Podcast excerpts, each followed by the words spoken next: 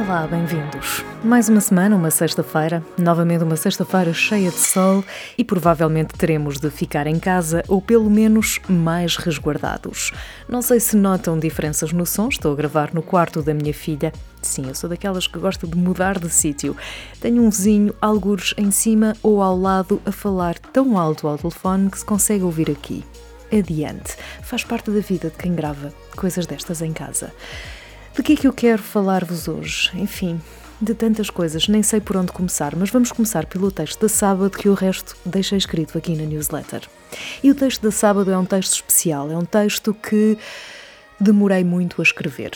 Hesitei muito sequer a começar a escrever, porque é um texto que, ainda que não me comprometa ou que comprometa uh, alguém, é um texto difícil.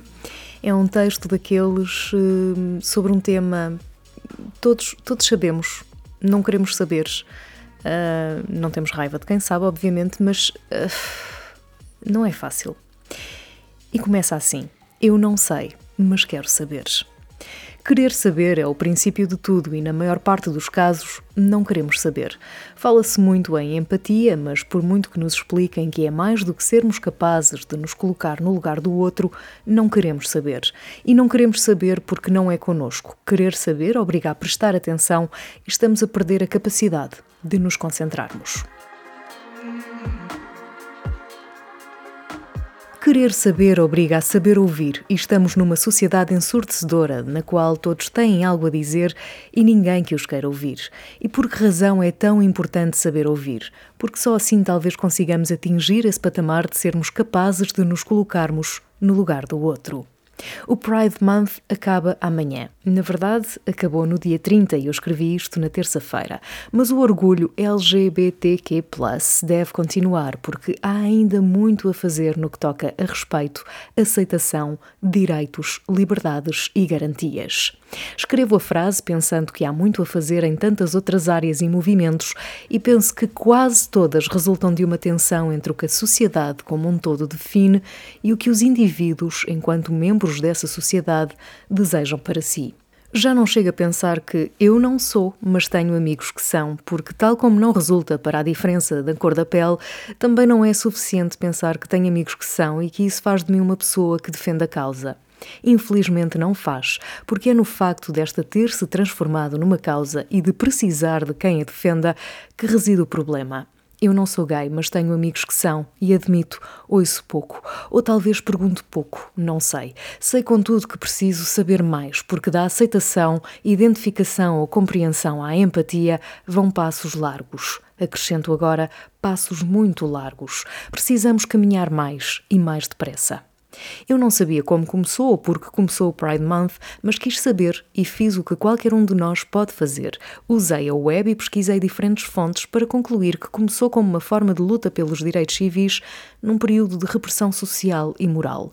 A repressão continua, porque, ainda que velada, está presente nos grandes e nos pequenos detalhes, como, por exemplo, não saber dizer a sigla completa LGBTQ IA+, ou continuarmos a usar a palavra gay para nos referirmos a uma comunidade mais ampla, sobretudo mais complexa do que a palavra representa. Novamente, não sei do que falo, mas quero saber porque não me constituo como nenhum dos elementos da sigla e vivo num lugar de privilégio que me faz ignorar a ausência de privilégio de muitos dos membros desta comunidade que deve ser ouvida, sobretudo compreendida. A rapper nova-iorquina Azealia Banks dizia bem que Your problems with me are not my problems, ou seja, que os teus problemas em relação a mim são teus, não meus. O problema é que também são meus quando me limitam a liberdade ou a identidade, quando me prejudicam ou condicionam.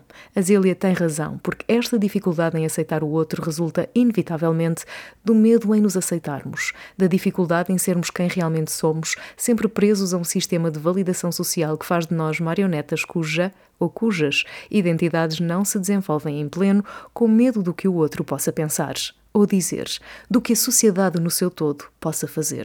Falta-nos confiança que se transforma em medo e o medo em ódio, gratuito. É um processo inconsciente que nos faz duvidar e questionar sem conseguir aceitar ou abominar e reprimir quando toca no mais profundo do nosso íntimo. Numa altura em que a Europa retrocede e ao mesmo tempo mostra dar um passo em frente, um pouco por todo o mundo há histórias para contar. Fala-se muito de amor, mas o orgulho LGBTQ+ deverá ser mais do que bandeiras, marchas ou paradas, contestação e provocação.